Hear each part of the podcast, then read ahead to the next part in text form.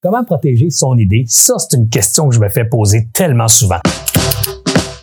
Commencez à accumuler des preuves dans le temps de la création, de la matérialisation de votre idée. Un exemple, vous, avez euh, trouvé un nom de produit incroyable, euh, puis vous avez commencé à l'afficher sur quelque chose, ben commencez à collectionner les factures qui démontrent que vous avez commandé un produit avec ce nom-là ou ce logo-là dessus. Une démonstration, une preuve tangible, irréfutable de l'existence de votre concept dans le temps. Super important d'accumuler ces preuves-là.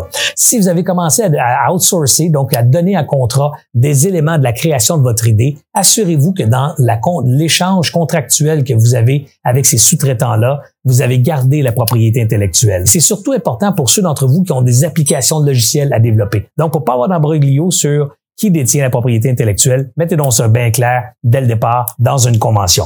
Il y a différents types de propriété intellectuelle qu'on peut protéger. Il y a d'abord celui qu'on connaît tous, qui est le droit d'auteur. Le droit d'auteur, c'est évidemment, euh, c'est encadré par les lois euh, de, de fédérales et c'est encadré également par des lois internationales. Il y a euh, des secrets industriels. Des secrets industriels, c'est euh, une façon de faire ou un processus ou une recette que vous possédez et, qui, et pour laquelle vous avez fait les éléments vous avez mis en place ces éléments suffisants pour protéger ce secret-là. Un exemple, le Coke. La recette du Coke, elle n'est pas brevetée, cette recette-là, parce que quand vous la brevetez, du coup, vous la rendez publique. Coke s'est dit, je veux pas publier ma recette, je vais la protéger. Donc, ça devient un secret industriel et presque personne connaît cette recette-là. Elle est cachée dans le système, dans la voûte de Coke et personne n'a accès vraiment à la composition du fameux élixir noir à bulles. Autre façon de protéger ses idées ou ses inventions, c'est le fameux brevet. C'est pas tout à fait le, la, solution par excellence pour toutes les idées. Je dis souvent qu'il est important, ce qui est plus important même que la protéger l'idée, c'est time to market, être le premier dans le marché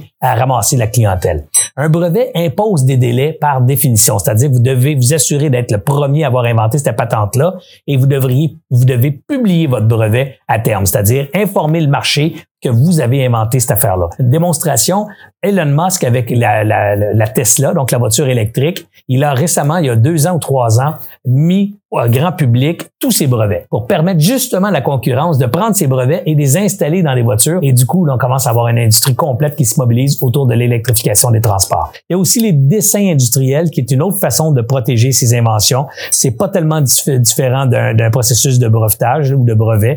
Alors, c'est un peu le même phénomène. On doit enregistrer la propriété de ces dessins industriels. Et la même chose avec une marque de commerce. On doit appeler un avocat et qui, lui, va entamer des procédures pour enregistrer votre marque de commerce, s'assurer que vous êtes le seul à utiliser cette marque-là, qu'il n'y a pas de confusion avec d'autres joueurs dans le même marché de vous qui pourraient utiliser le même dessin ou la même, le, même logo ou la même couleur ou les mêmes polices de caractère. Donc, un, une marque de commerce, ça suit le même processus qu'un brevet ou qu'un dessin industriel. Sur ce, je vous souhaite un bon succès. Rappelez-vous, partagez une bonne idée. C'est toujours une bonne idée parce que ça en crée de nouvelles et c'est ça qui est important. Une bonne idée, pas exécutée, ça vaut rien.